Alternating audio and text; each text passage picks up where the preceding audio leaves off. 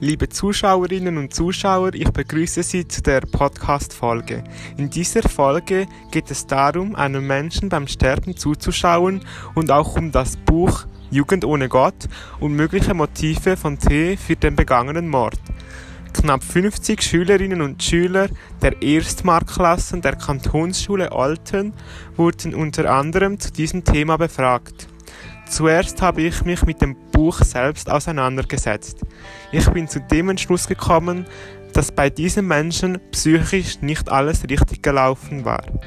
Der T ist vermutlich ungefähr 16 Jahre alt und damit etwa so alt wie die Befragten. Im Buch wird seine Mutter erwähnt und man merkt, dass der T ziemlich im Wohlstand aufgewachsen ist. Ich vermute, dass er öfters alleine war und die Erziehung zu kurz gekommen ist.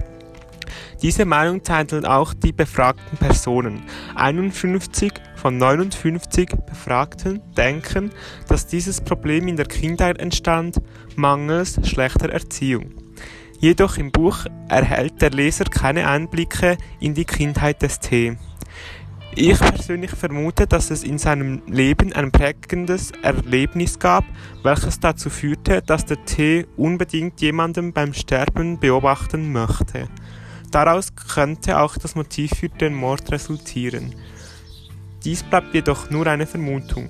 Viele Menschen finden dieses Szenario unheimlich und auch verstörend. Viele Menschen würden sich einig sein, dass dies eine unschöne Art ist zu töten. Das Motiv ist auch fragwürdig. Die Gymnasiasten wurden gefragt, wie verstörend sie dieses Motiv für einen Mord finden, auf einer Skala von 1 bis 10. Der Durchschnitt betrug 9,36 von 10. Dies zeigt, dass viele den Grund für den Mord nur sehr schwer nachvollziehen können. Durch das Buch und die Umfrage bin ich zu dem Ergebnis gekommen, dass es mehrere Gründe gibt, weshalb es zum Mord gekommen war. Jedoch immer war für mich klar, dass dieser Mensch psychisch krank ist. Das Motiv für den Mord hängt sehr mit der Vergangenheit von T zusammen. Zum Schluss kommt jetzt noch die Umfrage, welche ich am spannendsten fand. Die Gymnasiasten wurden befragt, wie sie es finden würden, wenn jemand auf der Maturreise oder auf der Klassenfahrt von einem Klassenkameraden umgebracht worden wäre und der Täter in der Klasse wäre. Viele hätten große Angst, andere würden sich auch auf die Suche nach dem Täter machen. Einige würden niemandem mehr trauen und sehr, sehr, sehr viel Angst haben. Jemandem wäre es einerseits total egal, dass jemand umgebracht worden wäre.